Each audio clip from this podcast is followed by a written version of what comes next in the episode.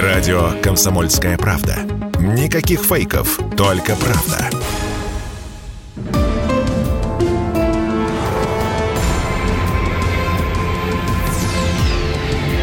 Авиакатастрофы.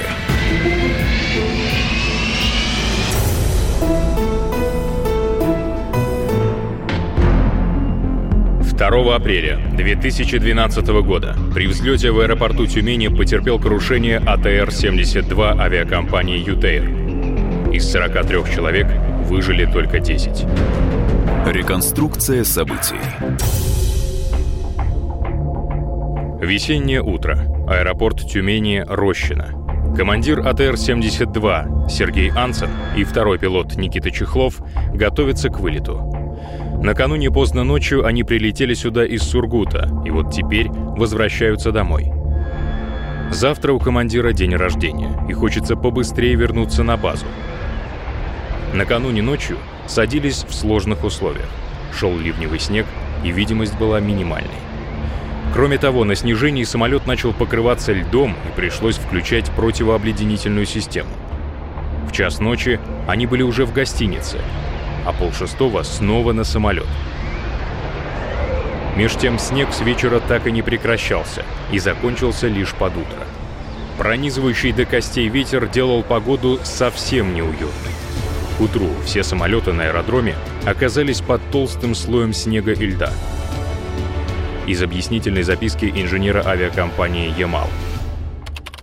В то утро перед вылетом мы обрабатывали три Боинга 737-х так как всю ночь был обильный снегопад, и к утру переход температуры с плюса на минус. На крыльях было много снега, а под ним корка льда. Время полседьмого утра, и на улице уже светло. Сергей Ансен бегло обходит лайнер и находит его в прекрасном состоянии. Самолет в полном порядке, снизу на крыльях снега не видно. Между тем, вокруг все в снегу, в том числе и рядом стоящие самолеты. Взлетать в таком виде точно никому нельзя.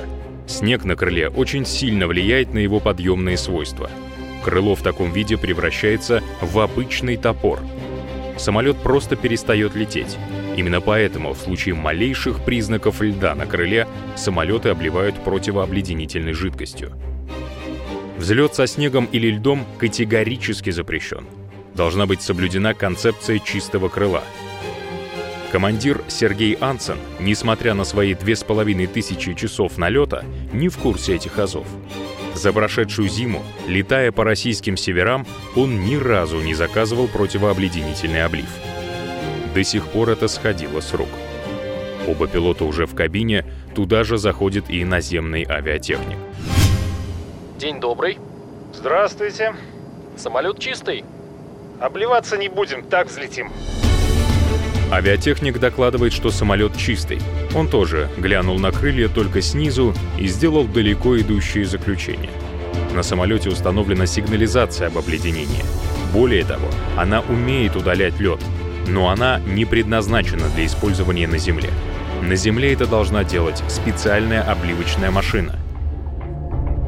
В то утро в Рощино обливались все самолеты, кроме трех. Не обливались два московских рейса и наш. Москвичи прилетели всего час назад и просто не успели обледенеть. Наш же простоял под снегом всю ночь. Из объяснительной записки командира другого АТР-72 авиакомпании «Ютейр». Когда мы подошли к нашему самолету, авиатехник мне ничего не докладывал о наличии или отсутствии снежно-ледяных отложений. Я произвел предполетный осмотр и обнаружил наличие снежного покрова толщиной около 3 см. Мною было принято решение об обработке противообледенительной жидкостью. А, последний раз я видел разбившийся АТР-72 около 6 утра. И вот на его крыльях были отложения мокрого снега, такие же, как и на моем самолете. Командиру Сергею Ансену 27 лет. Последние три года он летал вторым пилотом на АТР-72. На дворе 2012 год, золотой век российской экономики. Объемы перевозок стремительно растут, и летчиков катастрофически не хватает. Сергей Ансен назначается командиром экипажа и вот уже полгода летает в этой должности. Экзамены были сданы на 5, как, впрочем, и всеми остальными молодыми командирами. Вторым пилотом на сегодняшний рейс назначен 23-летний Никита Чехлов. Большой объем перевозок заставляет Сергея и Никиту летать по 90 часов в месяц. Для сравнения, в советский период норма налета составляла 60 часов в месяц, и лишь в пиковый летний период допускалась загрузка до 80 часов.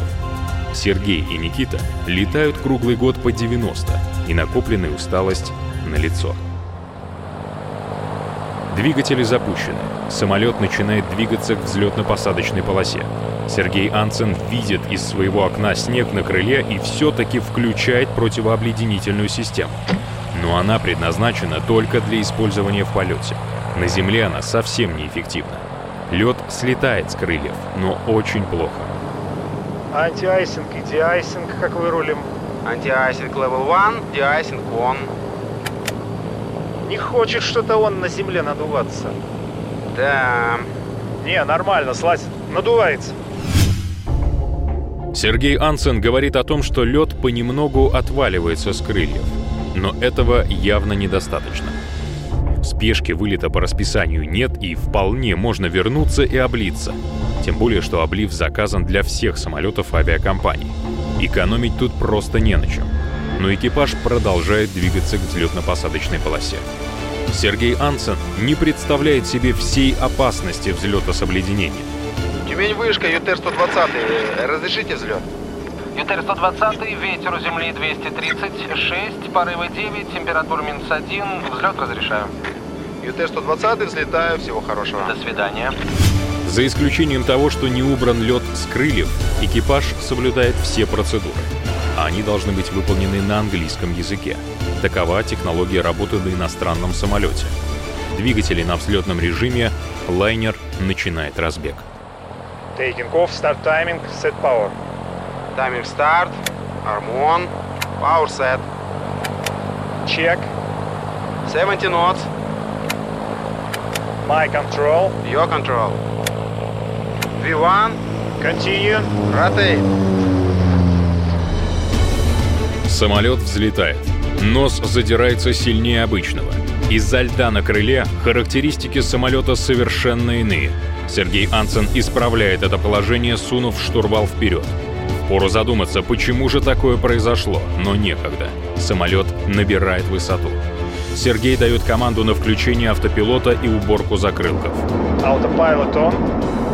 Автопайлот on. White back, flaps up. Speed check, flaps up. Ух, ух ты! Это, это что такое? Чё за тряска? После уборки закрылков штурвал начинает трясти, и самолет кренится вправо, на наиболее обледеневшую сторону. Пилоты отключают автопилот и выправляют создавшееся положение. Но тут вдруг резкий бросок влево.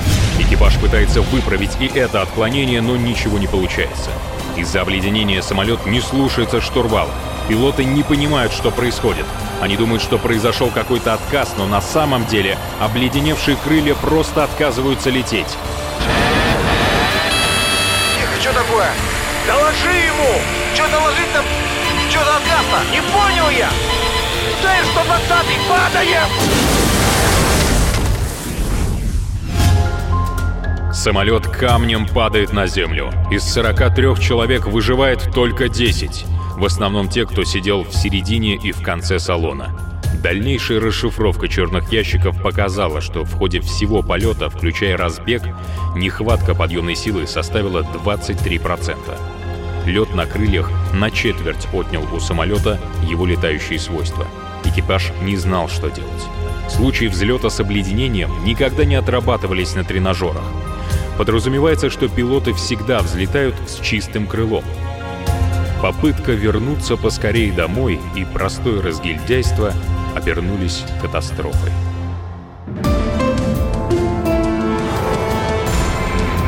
Авиакатастрофы.